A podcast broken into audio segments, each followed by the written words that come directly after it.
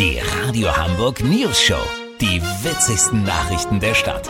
Mit Olli Hansen, Jessica Burmeister und Peter von Rumpold. Guten Tag. Vorgestern haben wir das zweite Triell gesehen und schon am nächsten Sonntag gibt's bei Pro7 Sat 1 das dritte Triell. Gerade Pro7 möchte seine Show-Expertise hier voll einbringen und das Ganze als Spielshow anlegen. Olli Hansen ist bei den aufwendigen Vorbereitungen in München dabei. Olli, was erwartet uns da? Wird das wenigstens mal so richtig unterhaltsam? Davon kannst du aber mal ausgehen, Peter.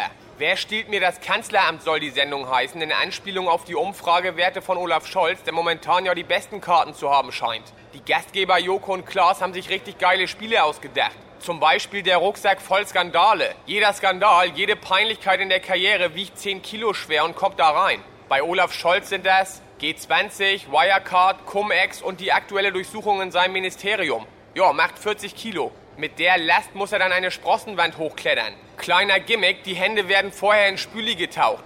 Das nächste Spiel dreht sich um Klimaschutz. Armin Laschet muss eine Photovoltaikanlage funktionstüchtig zusammenschrauben, die einen elektrischen Stuhl mit Ökostrom versorgen soll. Darauf sitzt eine Stoffpuppe von Markus Söder. Wenn die anfängt zu qualmen... Was denn? Habt ihr wieder verworfen? Zu heftig? Okay. Aber das Plagiatspiel läuft? Ja? Super.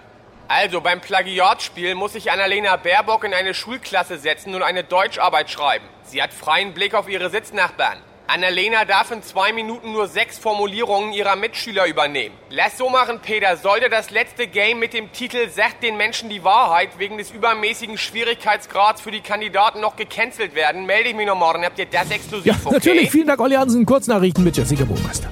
Geldwäsche. Finanzminister schlägt Steuerfreibetrag bis 5 Millionen vor. Donnerwetter. In einer Blitzumfrage zeigten sich 30 Prozent aller Blitze unzufrieden mit ihrer Entladung. Innenbehörde. Senator Andi Grote lässt Mäusekäfig von sechsjährigem Mädchen durchsuchen, weil daraus angeblich ein Quiek abgesetzt wurde. Das Wetter. Das Wetter wurde Ihnen präsentiert von Haushaltswaren obsolet. Die neuen Orangensaftmesser sind da. Das war's von uns. Wir hören uns morgen wieder. Bleiben Sie doof. Wir sind es schon.